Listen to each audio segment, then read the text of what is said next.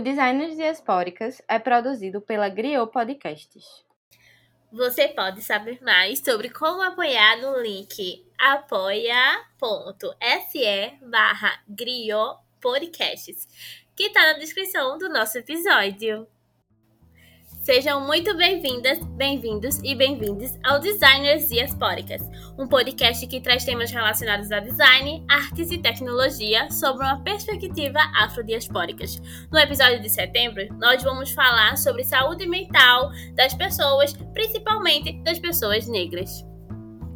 Isso porque, desde que o jovem estadunidense Mike M tirou a própria vida em setembro de 1994, o mês se tornou um momento do ano para conversarmos sobre saúde mental e prevenção ao suicídio. Infelizmente, mesmo depois de 27 anos após sua morte, segundo a OPAS, Organização Pan-Americana de Saúde, a cada 40 segundos, uma pessoa é vítima de suicídio. E falando do lugar de designs diaspóricas, a gente reconhece, para além das nossas próprias neuroses, que pautar sobre saúde mental, principalmente também das pessoas pretas no Brasil, é bastante urgente. Em uma sociedade capitalista que foi construída tendo como uma de suas bases estruturantes o racismo, a exploração de nossos corpos e mentes pode e efetivamente causa grande sofrimento psíquico nas populações negras. Enquanto corpos negros ocupam ruas e são encarcerados, são pouco presentes em espaços prestigiados e que conotam uma vida de mais conforto na nossa sociedade, como os próprios espaços dentro da área de tecnologia, que em sua maioria ainda são ocupados por pessoas não negras. Essa realidade, que também é um reflexo da abolição inacabada, ou seja, do fato de que a abolição da escravatura no Brasil não foi construída para integrar as pessoas negras libertas à sociedade, de forma que até hoje ainda lutamos por ela. E o resultado disso é que, mesmo mais de 130 anos depois desse fato, a gente ainda tem que lutar para viver bem.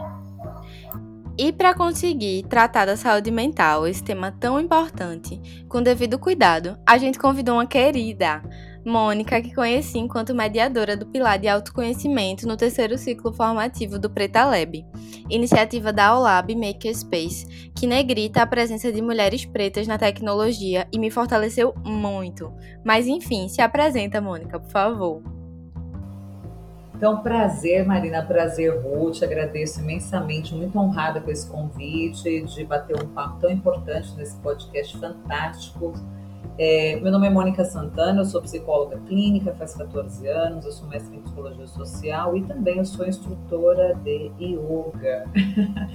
que é onde eu trabalho o tema da saúde mental de uma forma transversal na minha prática clínica. Eu faço algumas atividades ao ar livre, faço bastante trabalho de mentoria e bastante trabalho de atendimento também, tá bom? É um prazer e vai ser uma honra trocar algumas informações aqui com vocês, algumas figurinhas. Valeu, Mônica! Muito bom ter você por aqui no Design Diaspóricas, viu? Muito feliz. Bora pro bate-papo agora.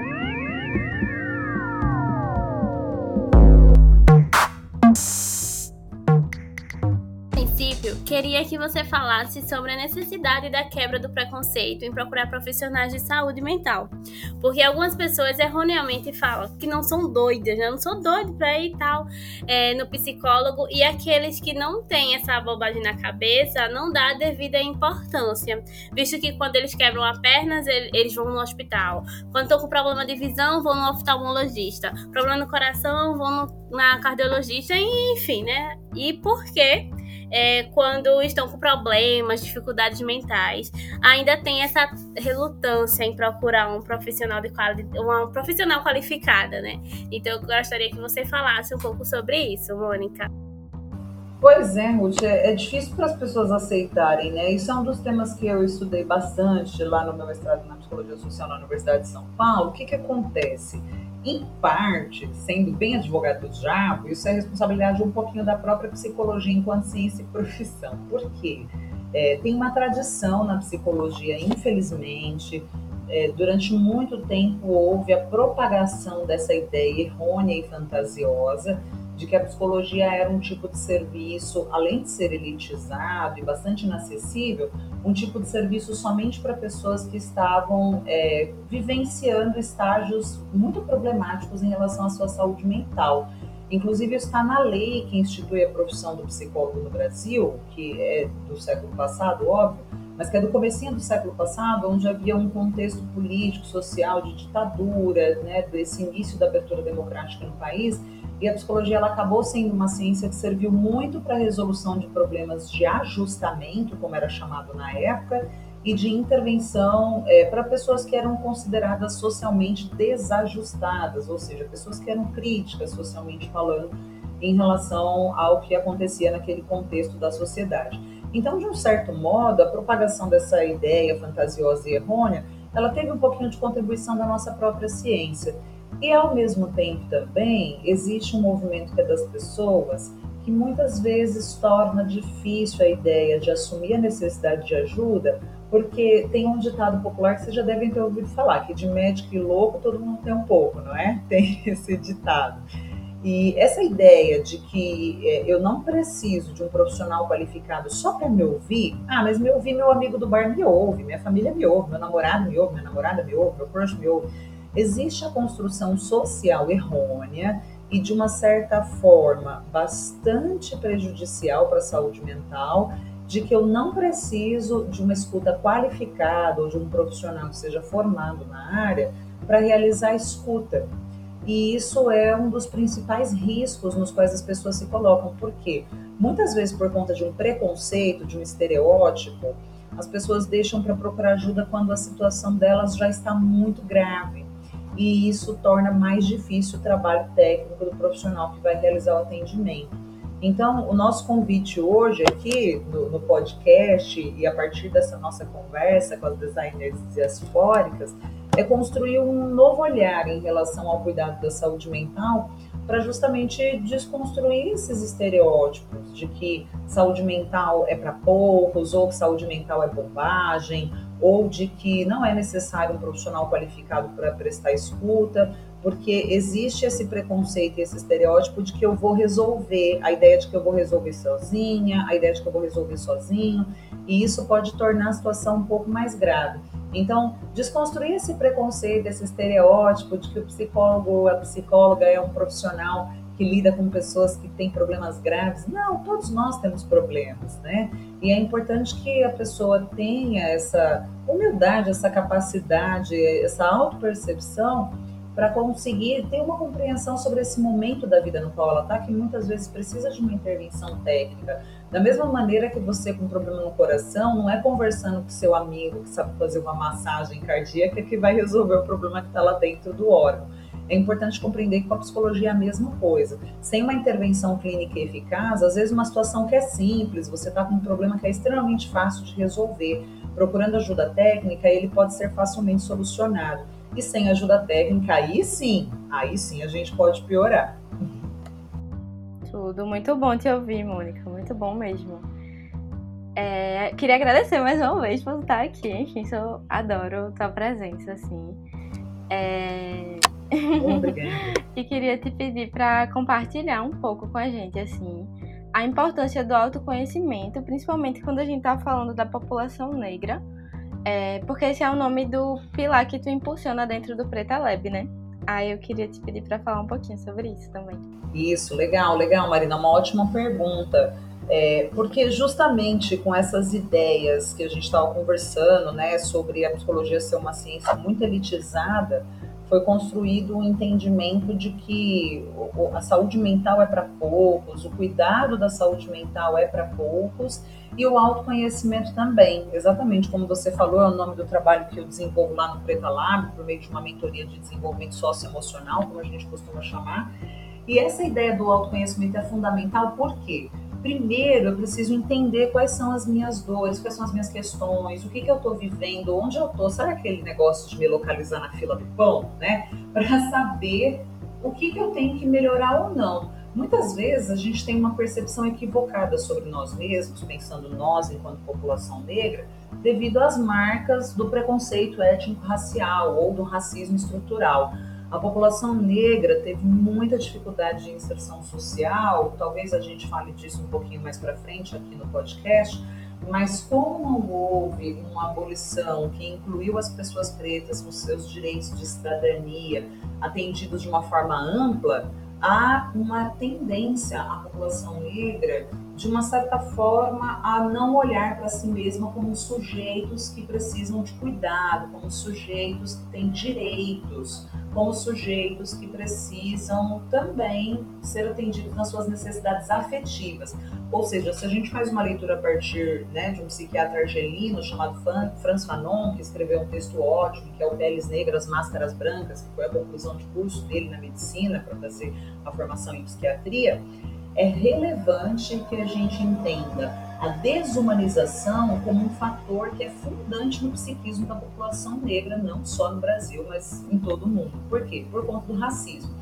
A escravização, ela foi um sistema sociopolítico, econômico, que exigiu que, do ponto de vista psicológico, houvesse a desumanização das pessoas pretas e, com isso, a partir do momento em que a gente entra no campo das relações étnico-raciais, há uma tendência às pessoas pretas serem constantemente desqualificadas na sua humanidade, porque era o mecanismo psicológico de defesa utilizado para justificar e legitimar a escravização. Quem assistiu, quem teve oportunidade, é, assistiu aquele filme chamado 12 anos de escravidão, percebe muito bem esse mecanismo. Tem umas, é, umas relações mostradas ali, por exemplo, de um senhor que, entre muitas aspas, né, se apaixona pela pessoa, pela mulher que é escravizada, que é a personagem da Lupita Nyong'o, e ao mesmo tempo ele comete diversas violências contra ela, violências sexuais, violências físicas, abusos morais no ambiente de trabalho, que na verdade era o ambiente da escravização. E isso foi um mecanismo psicológico que perdurou durante todos os nossos 300 anos de escravização no Brasil. E o que, que isso tem a ver com a nossa saúde mental, nós enquanto população preta? Tudo.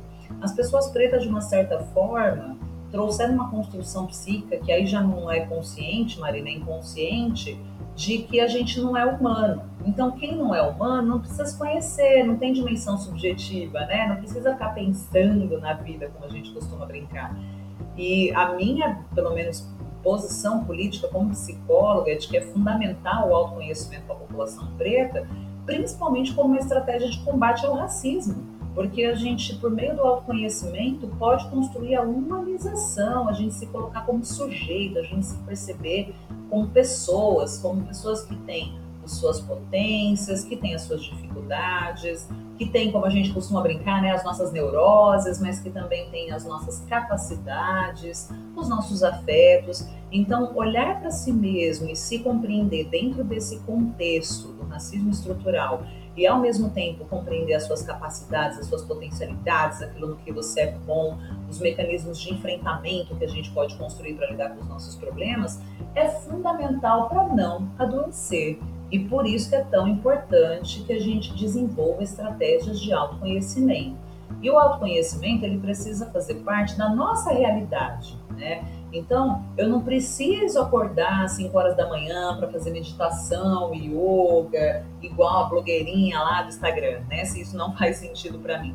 Eu preciso me conhecer até para pensar em mecanismos de autocuidado que tenham a ver com a minha realidade, minha realidade socioeconômica, minha realidade emocional, minha realidade familiar, minha realidade, inclusive espiritual, religiosa, enfim.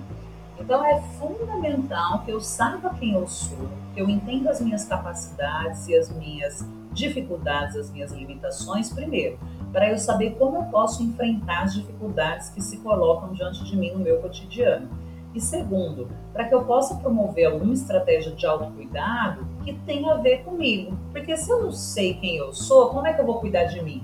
Se eu não sei que eu sou uma pessoa que não gosta de jogar bola, como é que eu vou falar assim, ah, não, então eu vou jogar bola todo final de semana com as minhas amigas, vou lá treinar vôlei quando acabar a pandemia, né? Não tem como. Então, primeiro eu preciso saber quem eu sou para entender aquilo que faz sentido para mim e para o meu autocuidado, para o autocuidado físico, para o autocuidado emocional, e aí, para quem acredita, né, para quem tem essa vertente, até para o meu autocuidado espiritual, né? Porque de repente tem coisas que não fazem sentido para mim, ah, vai lá, acende uma vela. Se de repente eu não acredito que acender uma vela faz bem, não é porque eu acender uma vela, né? Se eu não acredito que conversar faz bem, não tem como eu passar por um atendimento psicológico com uma técnica psicanalítica, por exemplo, que eu vou ter que ficar lá só conversando.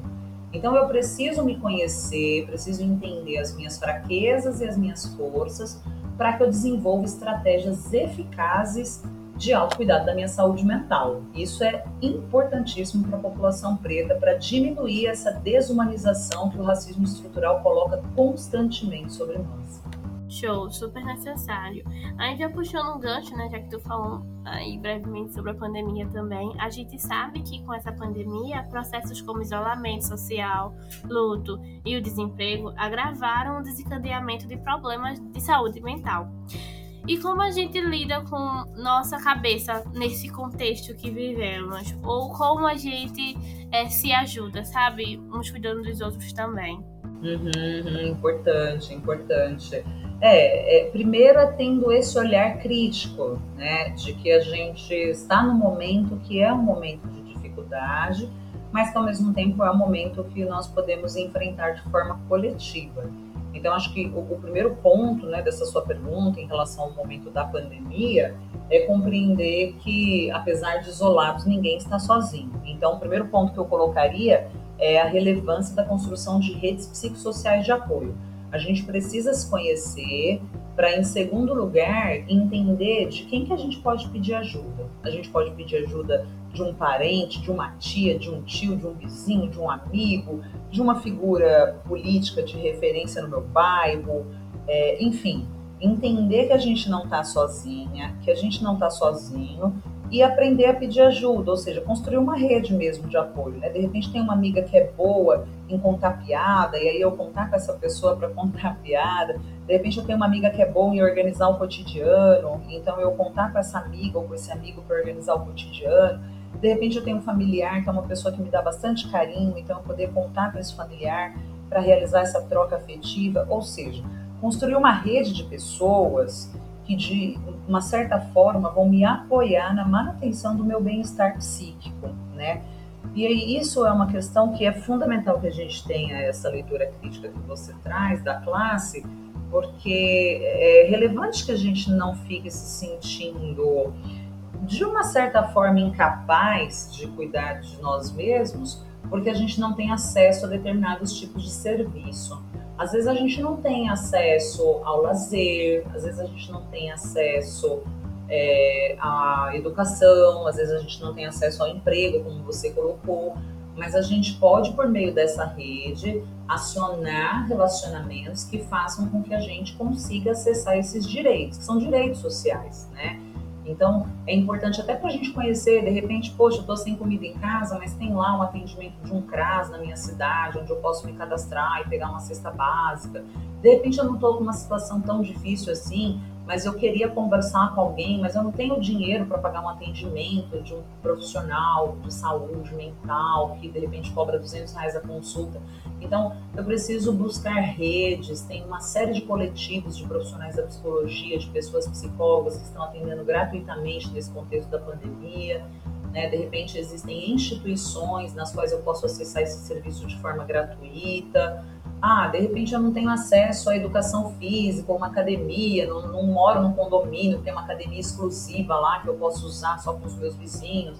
Então, de repente, eu posso fazer uma caminhada na rua, né? Ou seja, ter uma compreensão do que, que é possível dentro da minha realidade fazer. Eu acho que esse é o segundo ponto. Acionando essas redes psicossociais de apoio, que são redes tanto individuais quanto redes coletivas, né? E esse momento da pandemia, ele tem sido bastante desafiador, mas ele também tem mobilizado uma série de ações de institutos, empresas, coletivos, organizações governamentais e não governamentais, no sentido do atendimento a direitos de cidadania mínimo, que é isso que você falou, de repente, acesso à comida, acesso à água, acesso à luz.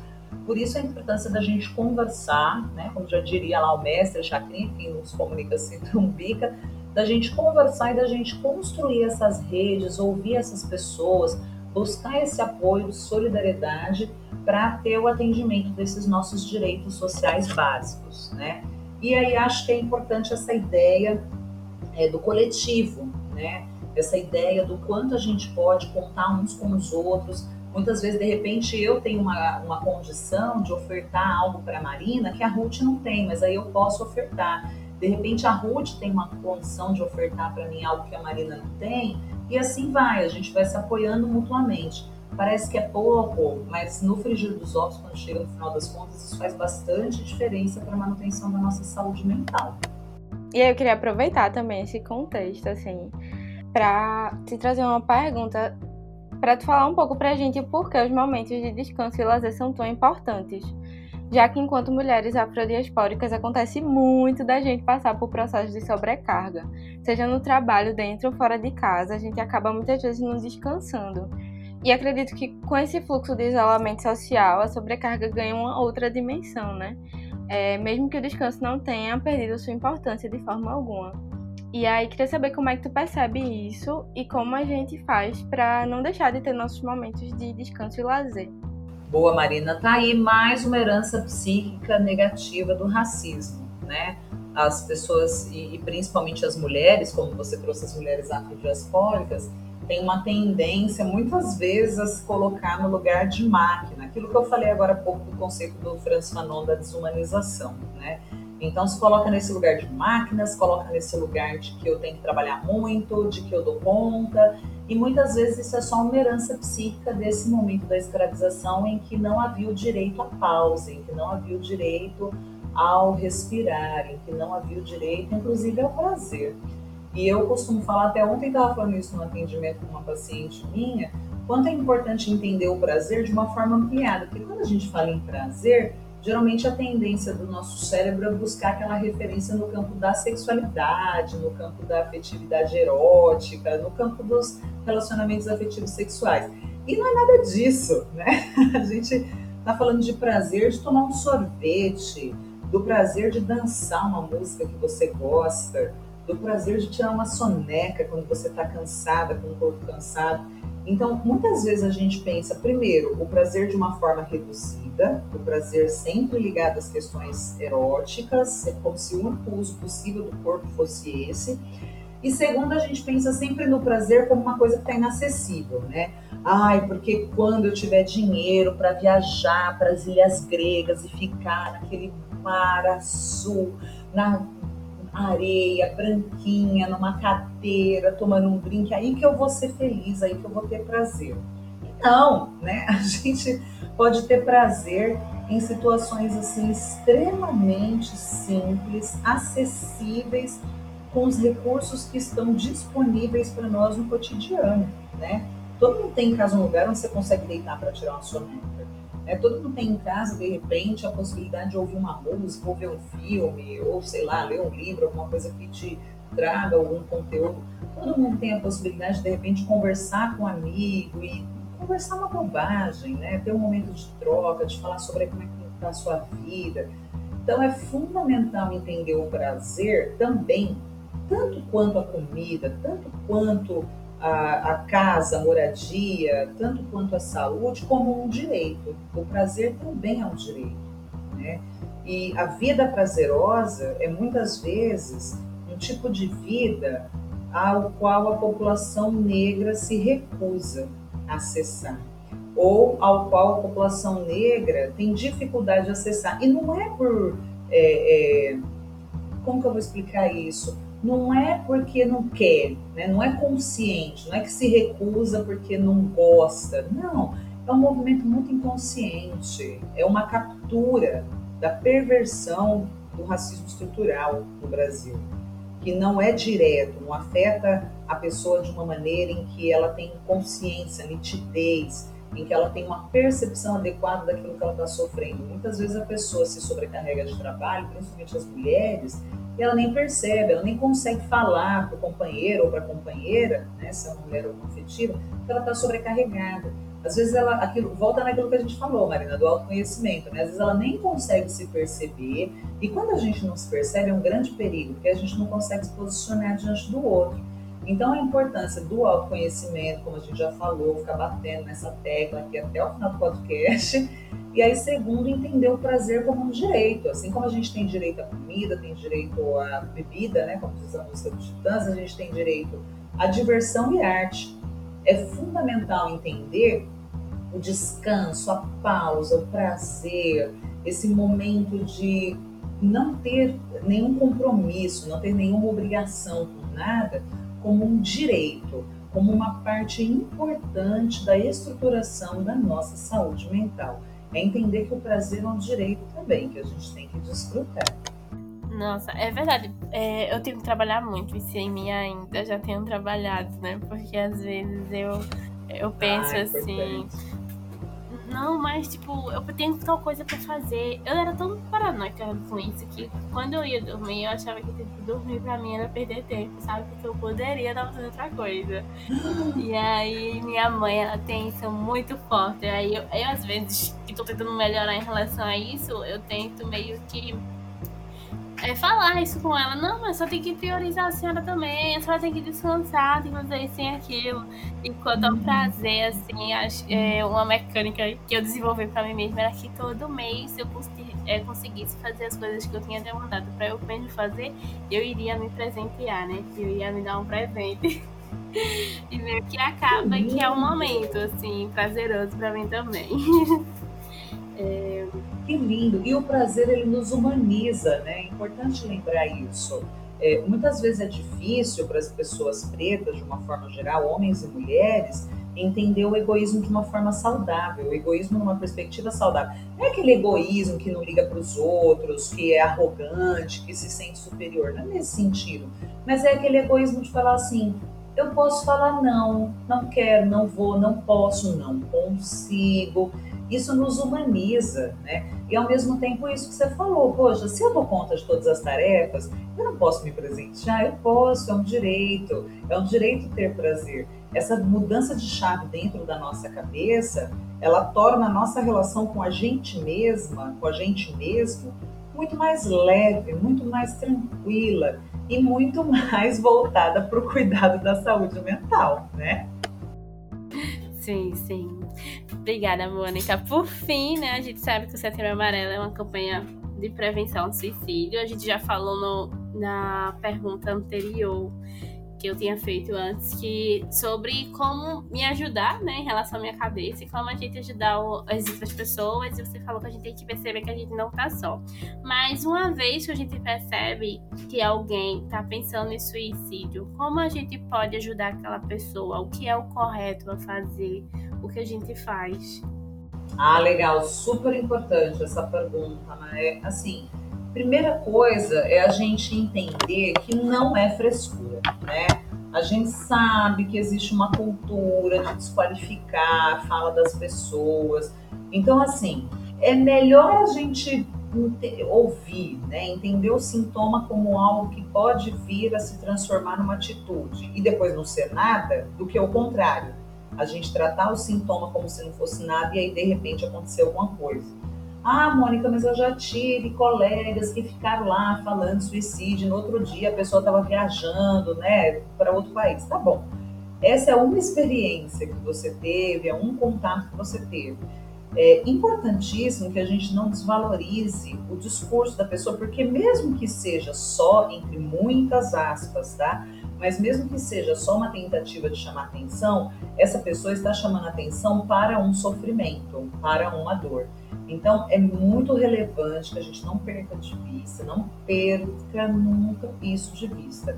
A validação do sentimento é algo que ajuda muito a pessoa que está em sofrimento mental. Porque às vezes a pessoa ela está se sentindo tão sozinha, ela está se sentindo tão impotente, ela está se sentindo tão inadequada, que se ela começa a desabafar com você, você fala, ah não, imagina, isso daí não é nada, vamos lá tomar cerveja, vamos, vamos jogar bola, vamos jogar um jogo aqui, vamos ver um filme, vamos namorar, vamos dar. Quer dizer, quando você passa por cima né, da fala da pessoa, como se fosse um trator, como se isso não tivesse validade, aí é pior ainda. Porque muitas vezes a pessoa que fala, ela demorou semanas, meses, tem pessoas às vezes que até anos para pedir ajuda.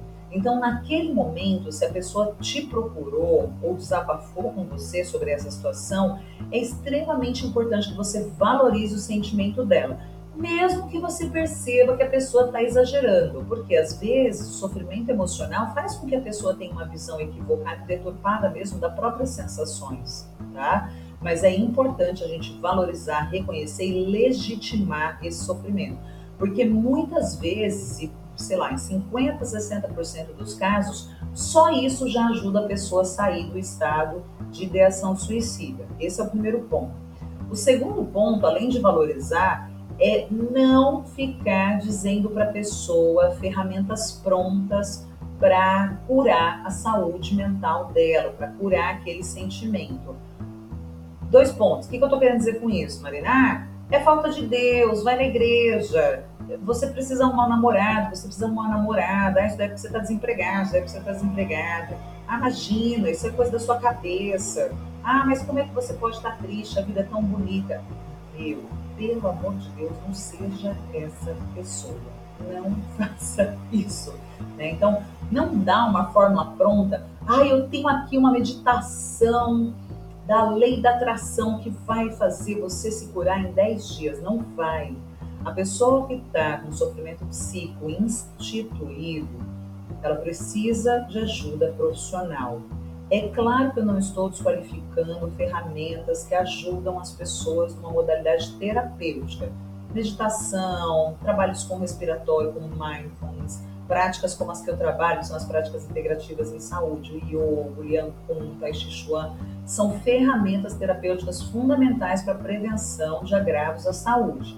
Agora, quando a pessoa já chegou num ponto posterior, ou seja, ela já está com ideação suicida, ela já está passando por um processo de depressão, ela está num quadro de ansiedade no qual ela não tem controle sobre as próprias emoções. Ela precisa, além dessas ferramentas que também vão ajudá-las, mas ela precisa de ajuda técnica especializada. Então, ela precisa ir ao médico, à médica, de repente um psiquiatra, em alguns casos. Ela precisa passar num psicólogo, numa psicóloga. Quem vai fazer essa avaliação? Um profissional de saúde. É fundamental que a gente não entre num movimento de querer curar a pessoa uma conversa, ah, então vamos fazer um café na casa dela, levar os melhores amigos, mostrar as fotos de quando a gente é. Não, isso pode ajudar a pessoa a respirar um pouquinho, mas não vai curá-la. Então, não acredite que há uma ferramenta simples e pronta e que serve para todo mundo, como se fosse uma receita de bolo. Do ponto de vista da saúde mental, é importantíssimo a gente ter esse olhar, galera. Não há fórmula que sirva para todos. É importantíssimo que cada pessoa tenha uma subjetividade, tenha uma singularidade, que cada pessoa receba uma avaliação de acordo com a sua forma de ser e estar no mundo respeitando essa diversidade. Daí a importância de a gente não dar uma forma pronta para a pessoa. Então, primeira coisa, escuta o que ela está te dizendo e valoriza, respeita, legitima esse sentimento. Segunda coisa, não dá a fórmula pronta. Terceira e última, e não menos importante, coloque-se à disposição e pergunte para essa pessoa o que, que ela precisa que você faça. Porque às vezes a gente ouve um amigo, uma amiga, um familiar, ou como vocês falaram, alguém próximo a nós sofrendo, a gente fica mais desesperada que a pessoa, né? Aí a gente quer levar na benzedeira, levar no padre, levar no exorcista, levar na mãe santa, a gente quer dar comida, a gente quer, a gente quer tudo numa coisa só. Então não entra em desespero e ouve a pessoa e pergunta mesmo, devolve, dá autonomia para a pessoa. Olha, o que, que eu posso fazer para te ajudar? Você quer que eu vá com você ao médico? Se a pessoa estiver muito entristecida, ela geralmente não vai ter desejo. Então você pode dar opções para essa pessoa. Você quer que eu acompanhe você na psicóloga? Olha, minha amiga está passando com uma psicóloga, está passando com um psicólogo, que é muito legal. Você quer que eu marque uma consulta para você? Você quer que eu converse com a sua família para explicar o que você está sentindo? Você quer que eu vá com você até o seu emprego para te ajudar em alguma tarefa? Você quer apoio nas suas tarefas de um curso que você está fazendo? Enfim, disponibilize-se, ofereça-se, porque muitas vezes as pessoas não conseguem definir muito bem o que, que elas querem. E só de ter alguém ali do lado que de alguma maneira vai ofertar para ela esse apoio socioemocional ajuda bastante. Então, se você fala assim, o que, que eu posso fazer para te ajudar? Às vezes a pessoa não quer nada, ela só quer você lá do lado dela. Isso já é uma ajuda. Então, se coloque à disposição e se a pessoa estiver muito entristecida a ponto de não conseguir tomar nenhuma decisão sozinha, aí é importante que você ofereça alternativas e opções.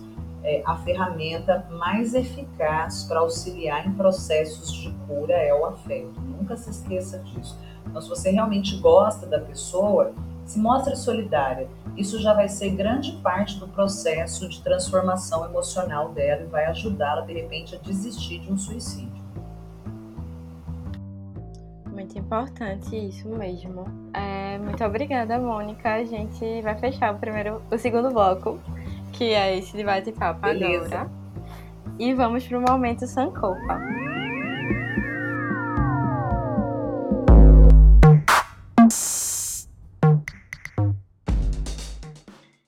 Existe na tradição africana o conceito de Sankofa, que parte de um conjunto de ideogramas chamados Adintra e é representado por um pássaro que volta a cabeça à cauda, mas que na verdade tem duas cabeças, uma voltada para o passado e outra para o futuro. Aqui a gente traduz o símbolo por retornar ao passado para ressignificar o presente e construir o futuro. Nós, designers diaspóricas, a cada fim de episódio temos o Momento Sankofa, onde resgatamos alguma coisa que experienciamos como indicação para todas e todos que nos escutam. Pode ser um livro, um filme, uma série, um perfil de rede social, vídeo, música, clipe, qualquer coisa que você ache interessante, outras pessoas consumirem também. E como é de costume, nossa convidada pode iniciar indicando aí o que você quer passar para os nossos ouvintes. Ah, legal, Ruth, legal. Então vamos lá, ó. Eu separei aqui é, duas páginas das quais eu gosto bastante na rede social do Instagram, que eu uso muito e que eu acho que são ferramentas para a gente se cuidar, né? Uma página, ela se chama Saúde Mental Pop Negra, que é saúde mental da população negra. É um conteúdo muito interessante, produzido pela professora doutora Jeane Tavares, que é uma pesquisadora da área da psicologia. É, se eu não me engano, ela é da Bahia. E ela tem um trabalho incrível voltado para autocuidado e relações étnico-raciais. A página é formidável, oferece uma série de conteúdos excepcionais, tem eventos, tem lives, é, tem um podcast também, tem alguns é, indicativos, por exemplo, de como lidar com o perdão, é, tem fala sobre a branquitude, sobre o luto, sobre amor, enfim, tem um conteúdo dela bem interessante sobre diversidade também, para a população LGBTQIA. E eu recomendo muitíssimo que vocês sigam a página Saúde Mental da População Negra. A outra página, que também é nessa rede social do Instagram, se chama Pra Preto Ler que é um coletivo de profissionais psicólogas e psicólogos pretas e pretos da Bahia também, que tem uma proposta de tornar o conteúdo de saúde mental um conteúdo inteligível para as pessoas pretas, um conteúdo que é muitas vezes difícil de nomear, às vezes a gente não consegue nomear algumas dores, dar vazão para algumas dores, e a proposta desse coletivo é trabalhar a saúde mental nessa perspectiva de nomear as dores, tá? É uma página que também tem uma série de dicas lá, e lá tem mais indicações de livros, de, de referências, né, de o que, que a gente pode ouvir para melhorar e ampliar o cuidado da nossa saúde mental. Então eu queria trazer essas duas páginas, né, que eu considero bastante interessantes e que tem aí um conteúdo muito rico para o cuidado da nossa saúde mental enquanto pessoas pretas, tá bom? Massa, massa, arrasou. Vou fazer minha indicação agora, então. É, eu vou indicar uma banda que eu descobri há pouco tempo no YouTube. E é um amorzinho, assim, eu curti muito. É, se chama Avoar. Eu não sei de onde eles são, mas é um homem e uma mulher, pretos também, maravilhosos, assim, as vozes deles são incríveis. E aí eu vou indicar duas músicas que eu gostei muito. Uma chama Abrigo e outra Te Encontrar. Eu escutei pelo YouTube, mas pode ser que tenha em outras plataformas também, assim. Como que é o nome da, da banda, Maria? A Voar. A, V, U, A. E os dois A's têm acento. A Voar. É bem. Que nome bonito, né? Que nome diferente. Aham. Uhum. E é bem melódica, assim, bem sonora, bem cal calminha, assim, sabe? Eu gostei. Já tô procurando. Ai, amiga, é muita conexão, viu? Porque eu tava dizendo a Bruno dessa banda. Eu tinha uma banda tão legal pra eu ter ouvido as músicas e tal, vou mostrar tu. E aí eu não lembrei qual era. E aí agora tu falando, eu lembrei que era essa banda. É muito boa. Então, né? Vale a pena, vale a pena. é. É, eu vou indicar o podcast do MC da Amarelo Prisma. É, um, é, acho que só tem quatro episódios, se eu não me engano. E todos são voltados para a saúde mental. E cada episódio tem, tem um tema específico. É um podcast, assim, leve e que traz muitos profissionais. É muito bom de ouvir, gente. Tem uma, acho que é o primeiro episódio é falando sobre, seu, é, sobre o físico, aí depois de falando sobre o mental. É mais você por inteiro. É muito bom. E aí eu também vou indicar um Instagram de uma mulher que eu sigo com aquelas mensagens de bom dia e beba água, que é da Suelen Macena, Suelen com dois L. E Macena, é, enfim, é isso aí, gente. Suelen Macena. É, você coloca lá que no instante acho que vai encontrar ela. É, essas foram as indicações. E muito obrigada, Mônica, por ter vindo. A gente ficou muito feliz com a sua presença aqui. É isso. Imagina, ó, e aí eu vou, eu vou indicar o meu também. Por pode? favor, por favor. Pode sim. Para quem quiser, para quem tiver vontade de ampliar o bate-papo, quiser conversar um pouco mais sobre essa história de saúde mental, ou até mesmo precisar de ajuda profissional para atendimento, o meu arroba é a Mônica Santana, sem acento, e o Santana com S sem apóstrofe. Então, a Mônica Santana, para quem quiser me procurar nessa rede social do Instagram. E lá tem o meu contato comercial, do telefone e o meu e-mail. Quem tiver necessidade e precisar, eu estou à disposição, meninas. Eu que agradeço imensamente, Ruth, Marina e todas as demais programadoras e, e, e designers diaspóricas que escutam esse podcast pela oportunidade de compartilhar um pouquinho desses saberes. Espero que a gente siga junta, que os nossos passos continuem avançando coletivamente, tá bom? Muito obrigada. Oh, muito obrigada, já comecei a seguir agora. Eu já sigo, eu adoro. Oba!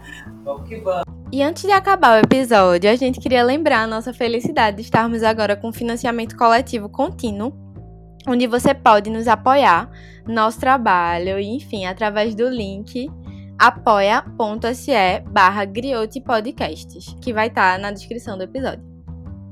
E depois desse episódio maravilhoso que tivemos com a Mônica, para fixar na nossa mente o cuidado constante que devemos ter com a nossa saúde mental, vamos deixar aqui um pedaço da música Dilúvio da Carol com K. E o tempo te faz perceber que o medo todo passará. Delírios vividos ninguém vê. Vida real não se disfarça. Completando ciclos, refletindo sobre o que eu digo. E tudo que eu digo é baseado no que eu vivo. Se pra vencer tem que superar o sofrer, supero sem esquecer do real motivo pra viver. Só mais um dia de luta.